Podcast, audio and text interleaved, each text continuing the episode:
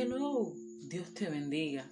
Sí, Dios te bendiga a ti. Gracias por estar ahí, gracias por compartir, gracias por estar atento, por estar pendiente de lo que Dios quiere decir a tu vida en esta hora para edificar tu espíritu. Amén. En toda esta travesía que llevamos del capítulo 4 del libro de Mateo, estamos,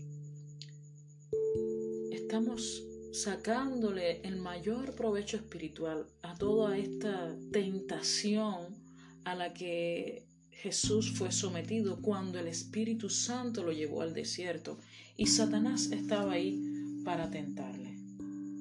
Fíjese que Satanás es muy astuto a la hora de tentarnos. Él no establece un diálogo en el cual nosotros tomemos ventaja. Él va a ser bien incisivo y va a ser bien atacante, bien agresivo y va a tocar los puntos medulares de nuestra vida. En el versículo 4 del capítulo 4 vemos cómo o vimos cómo fue que Satanás atacó eh, la necesidad física que Jesús tenía en aquel momento, que era hambre después de estar 40 días de ayuno. Y aquí en el versículo de hoy, que es el versículo 7, bueno, empezando desde el capítulo 6, que Satanás le dice, si eres el Hijo de Dios, tírate, pues las escrituras dicen, él ordenará a sus ángeles que te protejan y te sostendrán con sus manos para, para que ni siquiera te lastimes el pie con una piedra. Pero Jesús en su inmensa sabiduría le responde sin titubear. Las escrituras enseñan que no tentarás al Señor tu Dios. Satanás constantemente tentó y usó ejemplos de la escritura para tratar de convencer a Jesús, para que Jesús cayera, para que Jesús pecara. Y esto me recuerda que algunas veces nuestros amigos, nuestros compañeros, tal vez algunas personas de nuestra familia, nos presentarán razones atractivas, razones convincentes, para que nosotros hagamos algo indebido, para que hagamos algo mal que hagamos algo que tal vez aparentemente no esté mal, pero que en el fondo nosotros sabemos que contradicen las escrituras de Dios. Inclusive hasta podrían usar textos bíblicos sacados de su contexto y que parecieran apoyar en alguna medida el punto de vista de algo. Y ahí nos tiendan la trampa. Por eso siempre a todos los que están cerca de mí, a todos los que puedo aconsejar de cierta forma modestamente, siempre les digo, lean, lean y vuelvan a leer la Biblia. Leanla detenidamente, leanla con cuidado, leanla desde su contexto el contexto en el que está el versículo específico que estás citando o que te citaron, para que no haya confusión, para que puedas entender los principios de Dios, para que puedas entender qué es lo que Dios quiere que hagas con tu vida. Porque si tú comprendes lo que la Biblia enseña en su totalidad, tú serías capaz de reconocer los errores de interpretación cuando ciertos versículos son citados fuera de su contexto y son torcidos para apoyar alguna mala enseñanza. Y como podemos ver en este versículo,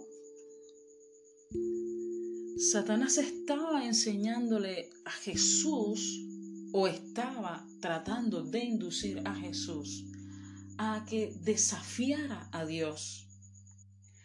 Pero Jesús es impresionante. Jesús es el modelo que debemos de seguir constantemente. Tal vez si alguno de nosotros nos pasa algo similar, estuviéramos entonces eh, inseguros, eh, fuera fragmentada nuestra necesidad emocional, estuviéramos eh, titubeando y dijéramos, ay, Dios me brindará su apoyo, Dios me brindará su protección, no sé qué decir tal vez, o quizás nuestro orgullo nos dijera, oh sí, cómo no, voy a probar que yo soy un hijo de Dios, voy a probar que Dios me protege, voy a probar que a mí no me puede pasar nada porque soy hijo de Dios. Y ahí, ¡paf!, caemos en la tentación y fallamos. Pero yo te voy a dar un consejo en esta hora. Y mi consejo sería, nunca, nunca trates de probar Jamás trates de probar a Dios. No tientes a Dios. Es un juego que puede salirte demasiado caro. Es algo que, que quizás puede mellar tu integridad emocional, tu integridad espiritual. Porque realmente hablando, francamente, Dios no es nuestro mago. No es aquella persona que está en los cielos para decir, oh sí, concedido. Dios no está para satisfacer nuestros antojos, ni para actuar bajo nuestros deseos. Muchas veces nosotros queremos que Dios haga algo para demostrarnos su existencia o para demostrarnos su amor o cualquier cosa like que nosotros a veces creemos que Dios puede hacer por nuestra petición. Pero te digo, no intentes manipular a Dios pidiéndole señales. ¿Por qué?